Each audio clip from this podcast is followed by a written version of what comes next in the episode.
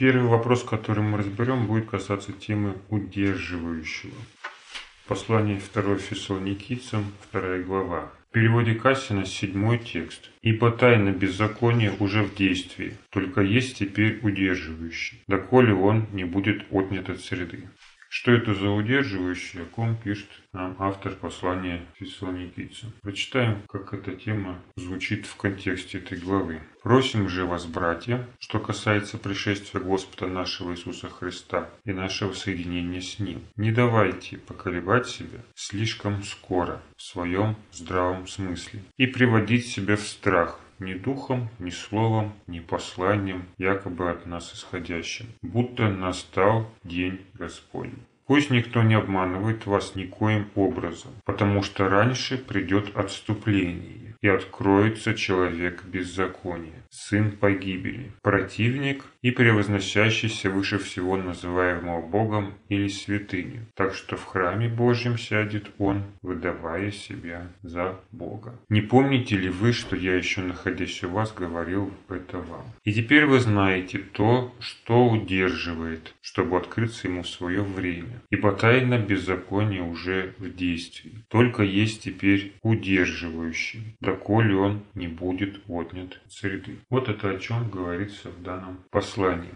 Значит, мы имеем дело со временем второго пришествия Христа, и звучит предостережение, что этот день, это время пришествия Христа не наступит до тех пор, пока не придет отступление и не откроется человек беззакония, сын погибели. И написано, что мешает этому удерживающий. Уже с шестого текста мы можем проследить эту мысль. И теперь вы знаете, что удерживает, чтобы открыться ему в свое время. Ибо тайна беззакония уже в действии, только есть теперь удерживающий, доколе он не будет отнят от среды. То есть есть кто-то, кто удерживает. Причем мы можем увидеть, что это не какая-то сила или обстоятельство. Это тот, кто держит и будет потом отнят, то есть забран от среды. Почему не дается здесь описание того, кто есть этот удерживающий? Очевидно потому, что эта информация уже есть у слушателей данного послания. Такой вывод мы можем сделать на основании предыдущего текста шестого. И теперь вы знаете, что удерживает чтобы открыться ему в свое время. То есть люди имели представление о том,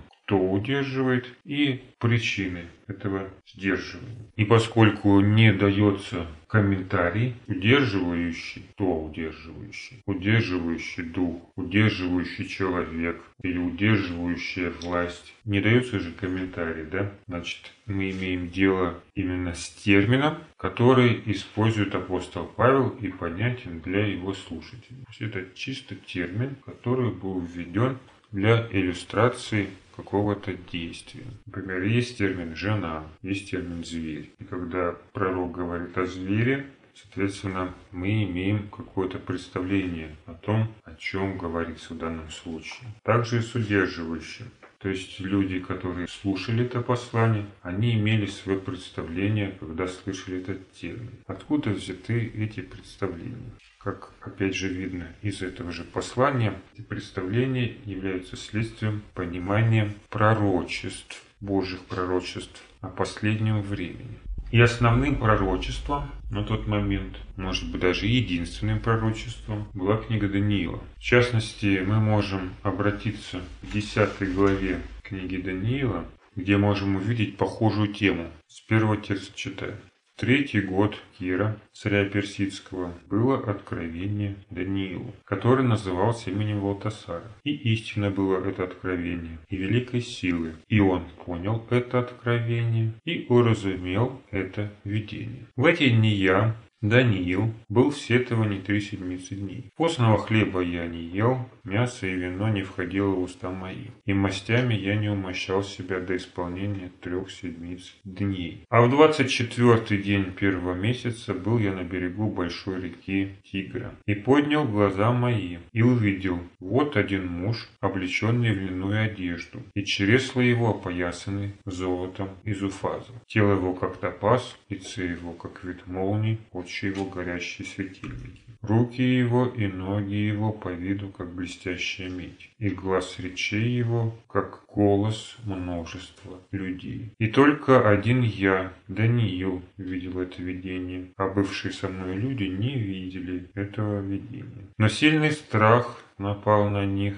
и они убежали, чтобы скрыться. И остался я один и смотрел на это великое видение. Но во мне не осталось крепости, и вид лица моего чрезвычайно изменился. Не стало во мне бодрости. И услышал я глаз слов его. И как только услышал глаз слов его, в оцепенении пал я на лице моем и лежал лицем к земле. Но вот коснулась меня рука и поставила меня на колени мои и на длани рук моих. И сказал он мне, Даниил, муж желаний, вникни в слова, которые я скажу тебе, и стань прямо на ноги твои, ибо к тебе я послан ныне. Когда он сказал мне эти слова, я встал с трепетом. Но он сказал мне, не бойся, Даниил, с первого дня, как ты расположил сердце твое, чтобы достигнуть разумения и смирить тебя пред Богом твоим, слова твои услышаны, и я пришел бы по словам твоим. Но князь царства персидского стоял против меня двадцать один день. Но вот Михаил, один из первых князей, пришел помочь мне, и я остался там при царях персидских.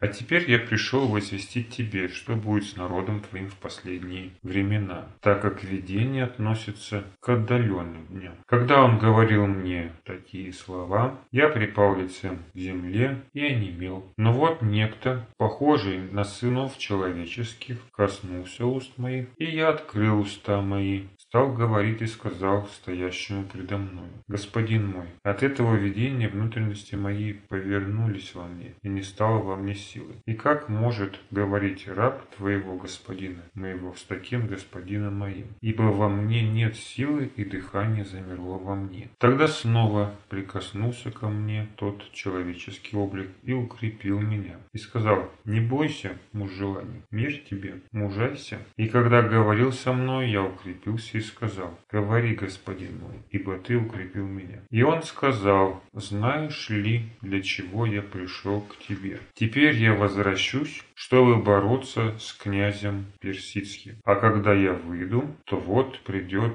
князь Греции. Впрочем, я возвещу тебе, что начертано в истинном Писании. И нет никого, кто поддерживал бы меня в этом, кроме Михаила, князя вашего. В 11 главе Даниила мы видим продолжение этой истории и диалога. Это уже рассказ мужа, явившегося Даниилу. 11 глава, первый текст и далее. Итак, я с первого года Дария, медианина, стал ему подпорою и подкреплением. Теперь возвещу тебе истину. Вот еще три царя восстанут в Персии. Потом четвертый произойдет, всех великим богатством. И когда усилится богатством своим, то поднимет всех против царства греческого. Дальше идет описание того, что произойдет в будущие времена. И прежде чем продолжить, нам необходимо определить, кем общался Даниил в этом видении. Само видение не называет нам его имени, но внешнее описание соответствует тому образу, который видит Иоанн на острове Патмос. Описание книги Откровения, первой главы. Но можно ли по описанию судить о том, кто говорит в данный момент с Даниилом? Мы видим, что первая глава книги Откровения четко идентифицирует того, с кем общается Иоанн. Начиная с первого текста, со слов откровения Иисуса Христа, уже понятно, от кого это откровение. Что видит Иоанн, когда получает это откровение? При том, что он получает его, как опять же говорит первый текст, через ангела. С 12 текста описано что видит Иоанн. Я обратился увидеть, чей голос, говоривший со мной. И обратившись, увидел семь золотых светильников, и посреди семи светильников подобного сыну человеческому, облеченному в падир, и по персям опоясанным золотым поясом. Голова его и волосы его белы, как белая волна, как снег, и очи его, как пламень огненный, и ноги его подобны халкаливану, как раскаленные в печи, и голос его, как шут вод многих. Соответствует ли это описание тому, которое видит Даниил в 10 главе? Ноги и руки его, как раскаленная медь, то есть соответствует. Тело его, как топаз, лице его, как вид молнии. Очи его, как горящие светильники. И глаз речей его, как голос множества людей. То есть, в принципе, можно сказать, что есть соответствие. Хотя это соответствие не повторяет в точности то описание, которое мы видим в книге Откровения. Но противоречий в этих описаниях не возникает. При этом о ком говорится в книге Откровения, когда Иоанн видит это видение. Вернемся в первой главе к словам, которые мы уже зачитали, 12 тексту.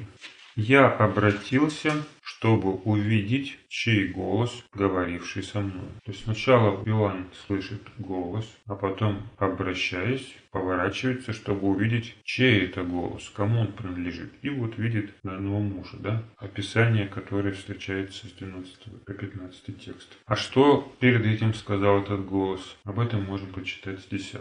«Я был в духе в день воскресный и слышал позади себя громкий голос, как бы трубный, который который говорит «Я есмь Альфа и Омега, первый и последний. То, что видишь, напиши в книгу и пошли церквам, находящимся в Асии, в Эфес, в Смирну, в Пергам, в Феатиру и в Сардис, и в Филадельфию, и в Ладикию». То есть этот голос говорит о том, что он есть Альфа и Омега, первый и последний и обращается с посланием, которое нужно передать церквам, находящимся в Асии. Также следующие слова 17 текста проливают свет о том, с кем разговаривает Иоанн. «И когда я увидел его, то пал к ногам его, как мертвый. И он положил на меня десницу свою и сказал мне, не бойся, я есть первый и последний, и живый, и был мертв, и се жив во веки веков. Аминь. И имею ключи ада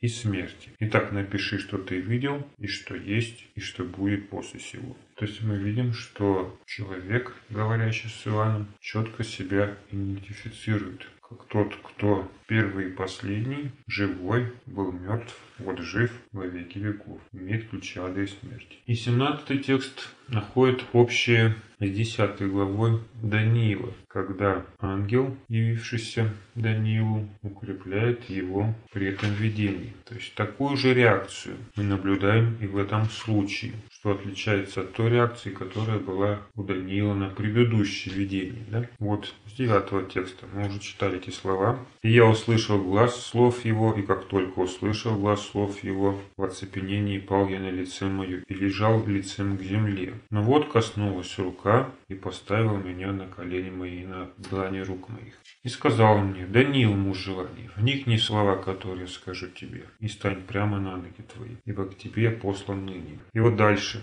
14. А теперь я пришел возвестить тебе, что будет с народом твоим в последние времена, так как видение относится к отдаленным дням. Та же самая идея содержится и в Откровении первой главе. Муж, которого видит Иоанн, приходит, чтобы возвестить, что случится в будущем. Когда он говорил мне такие слова, я припал лицем моим к земле и онемел. Пусть не такая, но похожая реакция была на видение у Иоанна. Ну вот некто, по виду похожий на сынов человеческих, коснулся уст моих, и я открыл уста мои, стал говорить и сказал стоящим предо мной, «Господин мой». От этого видения внутренности мои повернулись во мне, и не стало во мне силы. И как может говорить раб такого господина моего с таким господином моим, ибо во мне нет силы и дыхание замерло во мне. Тогда снова прикоснулся ко мне тот человеческий облик и укрепил меня. И сказал, не бойся, муж желаний, мир тебе, мужайся, мужайся. И когда он говорил со мною, я укрепился и сказал,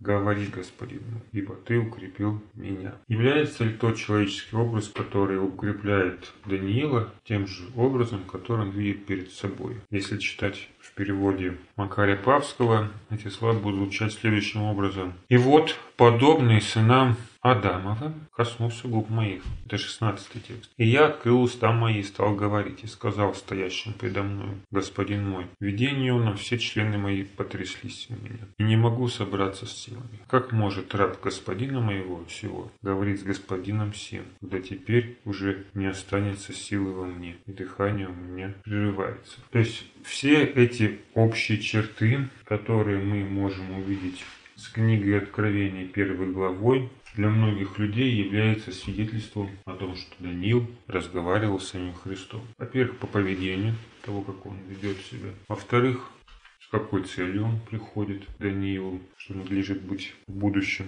В-третьих, как себя чувствует сам пророк, ну и само описание, конечно, как внешне выглядит. Мало того, здесь мы видим подобного сынам Адамова, что может говорить или косвенно указывать на то, что речь идет о сыне человеческом, которым себя называл сам Мессия Спаситель. Вот давайте теперь разберем, кто есть этот муж. Во-первых, Начнем с описания. Может ли физическое описание, пусть это будет сын человеческий, ангел или кто-либо другой, являться основанием для идентификации личности говорящего? О чем говорит описание, внешнее описание этого мужа? Что в 10 главе Даниила, что в первой главе книги Откровения. Это говорит о титуле, о статусе говорящего.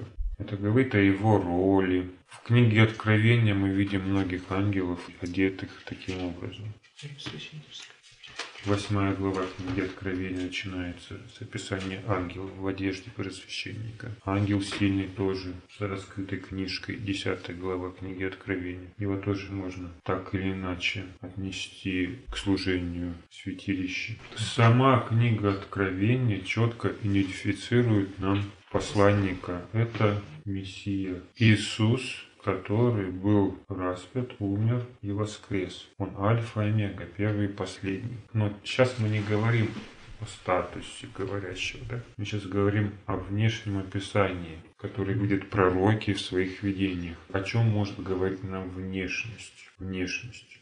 О природе, что ли, говорящего? Внешность может говорить нам только о природе. То есть том, что эти посланники имеют общую природу. Причем не обязательно, что эта природа будет природой ангельской или человеческой. Но здесь скорее выражается то откровение славы, которое эти посланники имеют от Бога. То есть они отражают, как Моисей, спустившийся с горы, свет славы, которые обрели, находясь у Божьего престола. То есть это даже о природе как таковой не говорит. И, соответственно, чем ближе муж да, к Богу, тем сильнее это будет отражаться на его природе.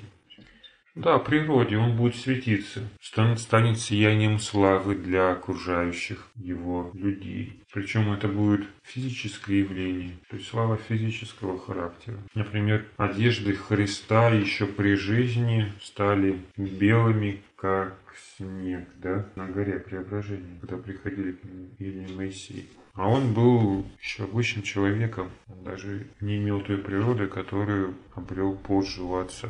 Измененной природы человеческой он не имел, а уже выглядел для своих апостолов как ангел. Да? И раз уж мы заговорили о природе, то возьмем природу сынов Адамовых, о которой упоминается в 16 тексте 10 главы. Может ли это быть указанием на Иисуса?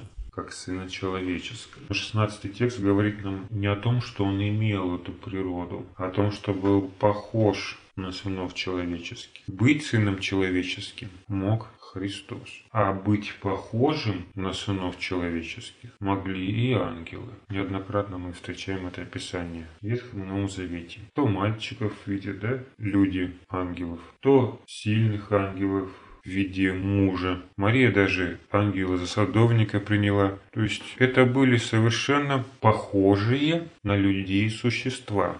И это не говорит об их природе, что они люди. Кроме того, на тот момент, когда Даниил получал это видение, и сам Сын Божий не имел человеческой природы. Он не был сыном человеческим, потому что еще не был рожден от Марии. В любом случае, это описание не может указывать на то, что муж, с которым общается Даниил, это сын человеческий Христос. С природой разобрались, теперь давайте поговорим о статусе, который имеет этот посланник. Очевидно, чем больше славы, тем выше статус. Но насколько этот статус высок? Сравним ли он со статусом Божьего Сына? Даниил говорит, что он пал лицом своим перед этим мужем, которого он увидел. Говорит ли это о поклонении как Господу, как своему Господу? Вот 15 текст об этом говорит. Когда он говорил мне такие слова, я припал лицем моим к земле и онемел.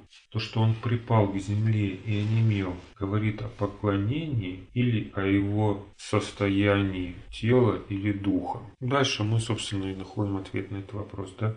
Но вот некто, виду который по виду похожий на сынов человеческих, коснулся уст моих и открыл уста мои. Стал говорить и сказал стоящий передо мной, господин мой, от того видения внутренности мои повернулись во мне, и не стало во мне силы. То есть он объясняет, почему он оказался в таком положении. Кроме того, хотел ли сам вестник, чтобы Даниил ему поклонялся. Еще раньше в одиннадцатом и сказал мне, Даниил муж желаний, вникни в слова, которые я скажу тебе, и стань прямо на ноги твои, ибо к тебе я послан ныне. То есть у этого посланника не было цели призвать Даниила себе поклониться. И даже если бы это действительно было желанием Даниила, да, поклониться мужу, которого он увидел, это опять же не говорило бы о том, что это Божий Сын Мессия. Потому что и Иоанн неоднократно, два раза, в всяком случае, мы читаем об этом, пытался поклониться ангелу, что, собственно говоря, он ему делать запретил. Находясь в таком состоянии, человек теряет ориентацию и понимание того, что происходит и как ему нужно себя вести. В страхе он может сделать то, чего делать не нужно, что свойственно не только для Даниила, но и для Иоанна. Опять же, еще лучше читать 9 текста. «Я услышал глаз его, и как только услышал глаз слов его, в оцепенении пал я на лице мое и лежал лицем к земле. Но вот коснулась меня рука и поставила меня на колени мои и на длани рук моих». То есть тот, кто его поставил в другое положение, явно не хотел, чтобы он находился в том положении, в котором люди находятся пред престолом Бога, когда поклоняются лицом своим до земли. Причем в то положение, в котором он поставил, на колени, на длани рук, то есть на четвереньки, никак не могло быть позой поклонения. Что еще может сказать нам о статусе Божьего посланника, который видит в своем видении Даниил? Здесь же в 11 тексте 10 главы он говорит Даниилу, «И стань прямо на ноги твои, ибо к тебе я послан ныне». О чем говорится термин, то, что он послан ныне к нему, что он выполняет чье-то поручение. Может ли Христос, как Творец и Господин, выполнять поручение ангела, какого-то другого ангела. Ангела может выполнять Нет, поручение? Он может выполнять только поручение Отца. А помогать ангелу он может? А помогать может. То есть подчиняться поручениям ангела он не может. Он сам дает эти поручения. А помогать может. Ну давайте сравним с первой главой книги Откровения. Кто кому как подчиняется. Каким является метод передачи информации, вести от Бога к людям. Обратимся к тексту, который мы уже читали. Первый текст первой главы книги Откровения. Откровение Иисуса Христа, которое дал ему Бог чтобы показать рабам своим, чему надлежит быть вскоре. И он показал, послав оные через ангела своего рабу своему Иоанну. Кто здесь посылается к Иоанну? Посылается к Иоанну ангел. Также семь духов Божьих называются посланными Христом во всю землю. В 4 главе книги Откровения. При этом сам Спаситель никуда не посылается. Он уже был послан на землю и вернулся, завершив свою миссию. То есть Христос был послан однажды, когда он был на земле. И этот термин «послал Бог» уже к нему не применяется. Написано, что откровение Бог Христу дает, а вот ангел посылается на землю. О том же мы можем почитать и в пятой главе книги Откровения «Введение раскрытой книги». То есть Бог дает книгу, чтобы она была раскрыта Агнцу, но не посылает его с этой книгой. Посылается с книжкой раскрытой ангел из 10 главы книги Откровения. Опять же, посылается ангел. 14 глава книги Откровения. Весь трех ангелов. Посылаются ангелы. Таким образом, сам этот статус когда говорится «я был послан ныне», не может указывать на то, что это Сын Божий Христос. И другой момент. В 17 тексте Даниил обращается со словами к мужу, в видении, и говорит «И как может раб господина моего всего говорить с господином сим, когда теперь уже не остается силы во мне, и дыхание у меня прерывается. То есть Даниил в данном случае называет себя рабом этого господина, то есть слугой этого господина, что может как бы указывать на то, что он служит здесь кому? Спасителю Христу, Господину. Однако служение Христу, как Господину, вступает в силу только с Нового Завета. До этого мы не встречаем прямого указания на служение и поклонение Ангелу Завета, то есть самому Христу, как Господину. Поклонялись всегда Отцу в лице пусть того же Господина или Ангела Завета. При этом само это обращение как своему Господину, оно было типично для того времени. Как своему Господину Даниил обращается к царю Навуходоносору, называет его Господином, при этом не считает его своим Богом и Господом, но называет его Господином, его рабом. Также Авраам обращается к ангелу, называя Господином, ну и многие другие библейские персонажи, например, Гедеон, Иаков. То есть это было типично и обычно для людей, которые считали себя ниже по статусу перед Богом, чем другой вышестоящий служитель. То есть они видели себя в лице подчиненных. Вот об этом говорит этот термин, что он считает себя рабом господина своего. То есть это опять не указывает на поклонение как Господу и Богу. Итак, кем бы ни был этот небесный представитель, которого видит Даниил в своем видении, он не является Божьим Сыном. Он является небесным посланником, ангелом, выполняющим волю Христа и нуждающимся в его прямой поддержке и помощи, о чем два раза говорится в этой главе, 10 главе книги Даниила. И теперь, когда мы определили, что это за вестник, давайте подробнее коснемся того, какую функцию выполняет. То есть приносить вести от Бога – это не основная его задача. Хотя, если опять же сравнивать с книгой Откровения по характеру служения, который несет данный вестник, то мы можем найти общее с 10 главой книги Откровения. Возьмем в качестве сравнения шестой текст, но прочитаем с первого. «И видел я другого ангела сильного, сходящего с неба, облеченного облаком. От головой его была радуга, и лице его как солнце, и ноги его как столпы огненные. В руке у него была книжка раскрытая, и поставил он правую ногу свою правую на море и левую на землю. И воскликнул громким голосом, как рыкает лев.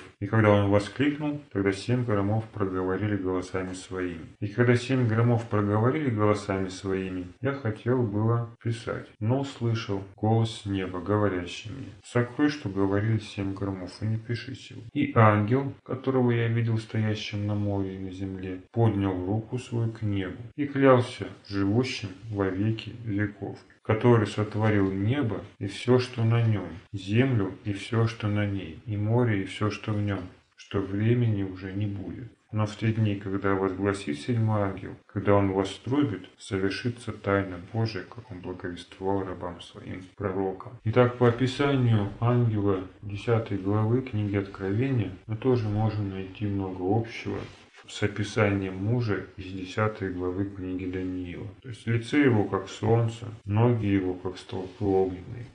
Но в данном случае это может обусловлено быть не только природой, но и характером видения, которое получает Иоанн. То есть ангел, который предстоит Иоанну в разных обличиях, олицетворяет не свою природу, а тот характер вести, который они несут.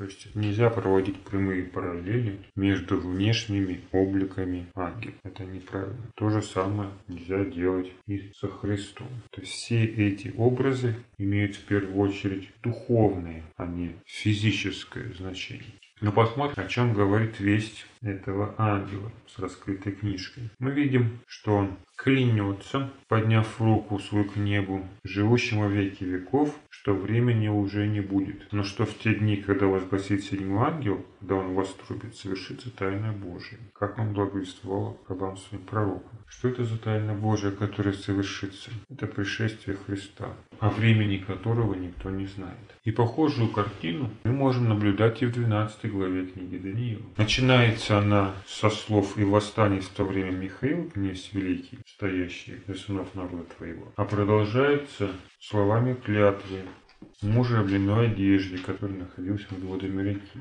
который, подняв правую руку и левую руку к небу, седьмой текст, клялся живущим во веки веков, что к концу времени, времен и полувремени и по совершенному низложению силы святого народа все это совершится. То есть смысл этих высказываний одинаков. И вот эту весть приносит Даниилу, муж, которого он видит в видении 10 главы. Почему именно он приносит эту весть о втором пришествии Христа? Как мы видим, он участвует непосредственно в том, как развиваются события последнего времени. И в данном случае его роль состоит в следующем. Давайте прочитаем, вернемся к 10 главе Даниила. 12 текст. Он сказал мне, не бойся, Даниил, с первого дня, как ты расположил сердце твое, чтобы достигнуть разумения и смирить тебя пред Богом твоим, слова твои услышан, и я пришел бы по словам твоим. Но князь царства Персидского стоял против меня 21 день. Но вот Михаил, один из первых князей, пришел помочь мне, и я остался там при царях персидских. У кого больше силы, согласно данному высказыванию этого посланника? Кто здесь занимает лидирующую роль во влиянии на персидских царей? Михаил. Он ему помогает, когда тот не может что-то сделать, да, не может справиться со своей задачей. То здесь мы видим, что Михаил имеет больше силы, чем муж, которого был послан Даниилу. Но однако это не исключает того факта, что он сам принимает участие в том, чтобы оказывать влияние и воздействие на персидских князей. Об этом можем прочитать и в 20 тексте 10 главы Даниила. И он сказал, знаешь ли, для чего я пришел к тебе? Теперь я возвращусь, чтобы бороться с князем персидским. А когда я выйду, то вот придет князь Греции. То есть обращение начинается с вопросом. Обращение мужа начинается с вопросом. Знаешь ли, для чего я пришел к тебе? Вопрос, для чего пришел? Возвестить.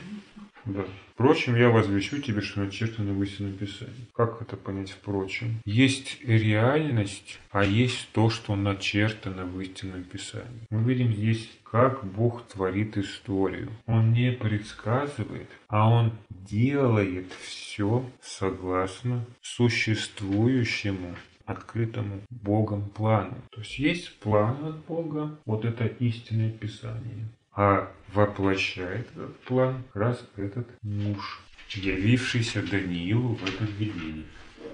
То есть, чтобы история была такой, какой хочет ее видеть Бог, необходимо вмешательство Божьих служителей, Божьих ангелов в политику земных царств. И происходит борьба. И этот вестник хочет, чтобы Даниил знал, как все это происходит. Ты знаешь ли, что пришел к тебе? Вот я показываю тебе, как это все происходит. Впрочем, я тебе скажу, что будет в итоге. Но этого сейчас нет. О чем молится Даниил, помните?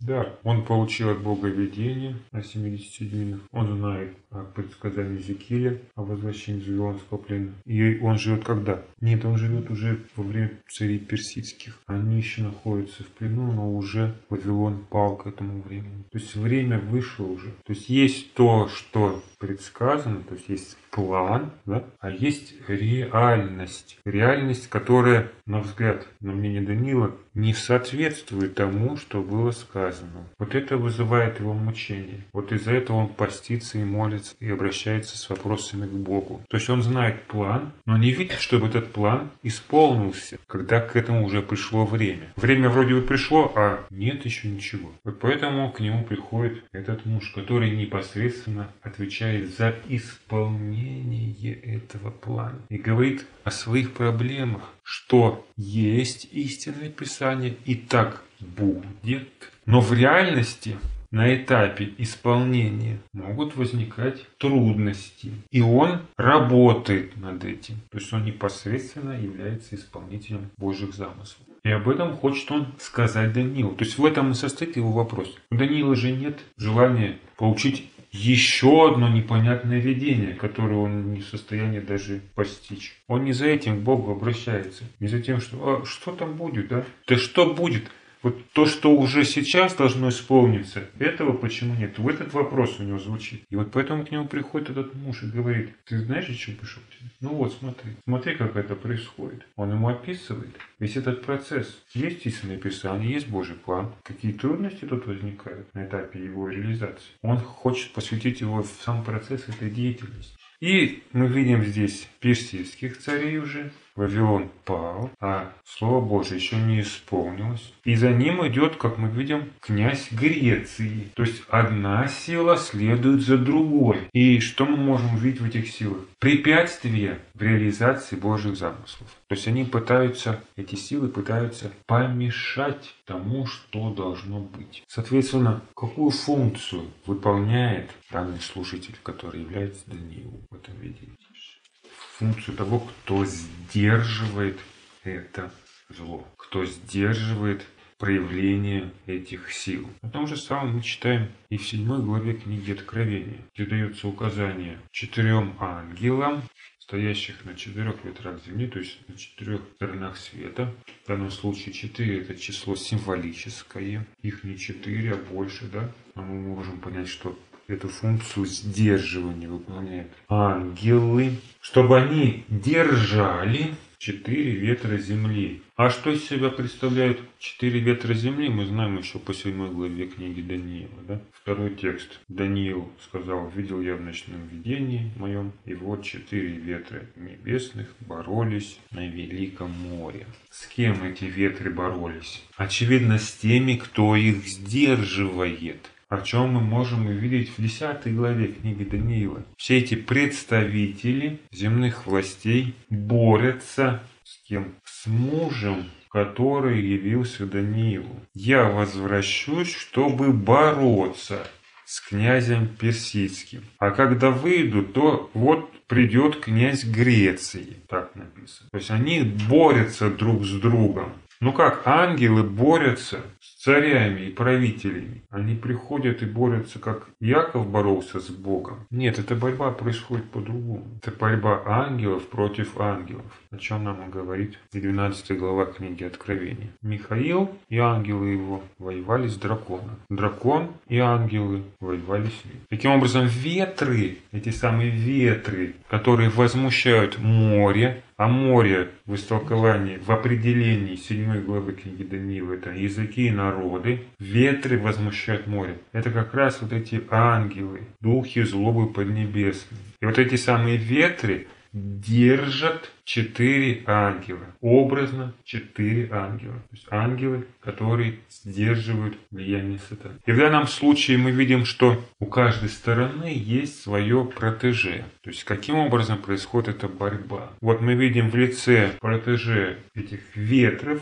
которые сдерживают ангелы, князей персидских, князя Греции и так далее. А со стороны мужа мы видим, находим другого протеже. Вот в данном случае об этом 11 глава книги Даниила говорит. Мы об этом читали. Первый текст. Итак, я с первого года Дария Медянина стал ему подпору и подкреплением. То есть тот Дарий Медянин, который освободил Даниила, который взял Вавилон. То есть в данном случае через этого представителя власти, одни считают его начальником Кира, другие считают родственником Кира, Бог совершил суды над Вавилоном. То есть произошло это противостояние одной власти другой власти. То есть когда ангелы не способны повлиять на умы сердца людей, они действуют через своих протеже, оказывая влияние в этом противодействии одной власти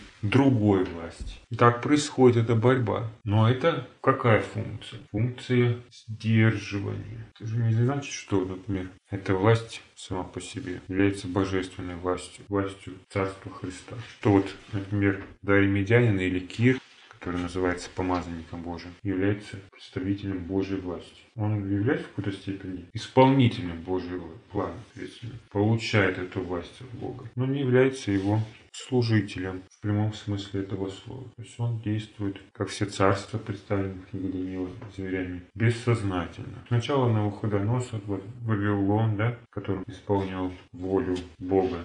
Теперь это делают медийские, персидские цари. Но за этим всем стоят ангелы, которые сдерживают, включая через противостояние эти силы духов поднебесных, четыре ветра, силы зла. Ну и наконец мы вернемся ко второму посланию Фессалоникийцам, второй главе, чтобы подвести итоги, исходя из того, что означает это определение удерживающее. То есть кто в данном случае является удерживающим, согласно учению второго послания Фессалоникийцам. Удерживающим как раз является этот ангел, или символически четыре ангела, о котором повествует 10 глава книги Даниила. Мы можем понять, что четыре ангела это символическое число, которое представляет всех ангелов, которые участвуют в этой работе. Но над всеми этими ангелами есть вышестоящий ангел, который и был показан Даниилу в 10 главе. Вот он и называется этим удерживающим. И как мы видим, что нам теперь известно, что удерживает, да? чтобы открыться ему в свое время, как об этом говорит шестой текст второй главы второго послания Фессалоникийцам. Мы представляем работу, которая совершается ангелом. И в то же время, если будем брать во внимание и седьмую главу книги Откровения, то будет ли дальше сдерживать этот ангел четыре ветра или не будет, зависит от чего согласно книге Откровения, от того, насколько Божий план исполнится в жизни его последователей, будут ли они запечатлены. Вот от этого запечатления зависит, когда эти ангелы будут освобождены от своих функций, когда они уже перестанут сдерживать. Или, как написано в послании Фессалоникийцам, второй главе, втором послании, отнят от среды. И что же произойдет, когда будут развязаны ангелы, четыре ангела, связанных по великой реке Ефрате, когда удерживающий будет отнят от среды, вот давайте посмотрим на это глазами второго послания Фессалоникийцам второй главы. «Откроется человек беззакония, сын погибели, противник, превозносящийся выше всего, называемого Богом или святыми. Так что в храме Божьем сядет он, выдавая себя за Бога». Это исполнится. Начинает с чего? Пусть никто не обманет вас никаким образом, потому что раньше придет отступление. Раньше придет отступление, написано. Раньше. Это в тот момент, когда уже будет взят от среды удерживающий, или еще раньше. Раньше это относится к чему? Это можно понять, исходя из предыдущего текста. Не давайте поколебать себя слишком скоро в своем здравом смысле и приводить себя в страх ни духом, ни словом, ни посланием, якобы от нас исходящим, будто настал день Господень. Пусть никто не обманет вас никаким способом, потому что раньше придет отступление. Сейчас Павел пишет, отступления нет еще. То есть у власти в церкви находится пророки апостолы. Но перед тем, как придет, как наступит день Господень, вот раньше, чем это случится, придет отступление. Придет отступление, откроется человек беззакония, сын погибели, противники, превозносящиеся выше всего святого, называя Богом и святыню. Так что в храме Божьем сядет он, выдавая себя за Бога. Это все произойдет только после того, как будет взят удерживающий от среды. Нет, это произойдет перед пришествием Христа. Сначала это произойдет, пишет автор послания. Сначала это должно случиться. Но, однако, он говорит о том, что конкретно произойдет и после того, как будет взят удерживающий. Ибо тайное беззаконие уже в действии написано. То есть то, о чем он писал, это в действии. Этот план в действии. Только есть теперь удерживающий. Доколе он не будет отнят от среды, и тогда откроется беззаконник, которого Господь Иисус убьет духом уст своих и упразднит явлением пришествия своего. Беззаконник, которого пришествие по действию сатаны со всякой силой, знамениями, чудесами ложными и со всяким обольщением неправедным для погибающих за то, что они не приняли любви и истины, чтобы быть им спасенными. И потому посылает им Бог действие заблуждения для того, чтобы они поверили лжи. Да будут осуждены все, не поверившие истину, возлюбившие неправду. То есть все, что описано выше, это должно случиться до пришествия Христа. А именно, придет отступление, откроется человек беззакония, сын погибели, противник, превозносящийся выше всего называемого Богом или святыню. Так что в храме Божьем сядет он, выдавая себя за Бога. Это то, что произойдет до пришествия Христа. А что непосредственно произойдет после того, как будет отнят от среды, ныне удерживающий? Тогда откроется беззаконник, которого Господь Иисус убьет духом у своих и упразднит явлением пришествия своего. Беззаконник, которого пришествие по действию сатаны со всякой силой и знамениями и чудесами ложными и со всяким обольщением неправедным для погибающих за то, что они не приняли любви и истины, чтобы быть им спасенными. Понятно? То есть к тому моменту, как будет взят удерживающий, люди уже имели возможность принять истину, чтобы быть им спасенными. А вот когда уже явится беззаконник после того, как удерживающий будет отнят от среды, тогда его пришествие будет по действию сатаны со всякой силой и знамением и чудесами ложными. Какая-то особая роль в этом плане, да, ему отводится сила, знамение и ложные чудеса, что соответствует и дальнейшим словам, да, этой главы, 11 текст. И потому посылает им Бог действие заблуждений для того, чтобы они поверили лжи. Почему написано, посылает им Бог действие заблуждений, чтобы они поверили лжи. Мы сейчас не говорим о причинах происходящего, а почему так написано, что Бог посылает действие заблуждения, чтобы они поверили лжи. А ведь сдерживать-то некому больше. Поэтому, когда Бог отнимает удерживающего, да, то, соответственно, это он посылает заблуждение. Он открывает двери этому заблуждению. Сдерживать-то больше некому. Поэтому да будут осуждены все не поверившие истине. То есть раньше они могли поверить. А сейчас уже, когда сдерживающие нет, они уже не могут. Нет же того, кто борется с этими силами. Нет. Но возлюбившие неправду. То есть люди уже к тому моменту сделали свой вывод. Запечатленные получили запечатление. Праведные засвидетельствовали истину своей смертью. То есть каждый уже определился, на чьей он стороне находится. И Бог отпускает этих четырех ангелов. Он развязывает их, освобождает их от выполнения этой функции. Этот удерживающий ангел перестает сдерживать это влияние. И в итоге видим, что это выливается в действие заблуждения, действие сатаны, которое заканчивается обольщением тех, кто отверг истину ранее. Вот это то, о чем хочет нам сказать это послание относительно событий последнего времени.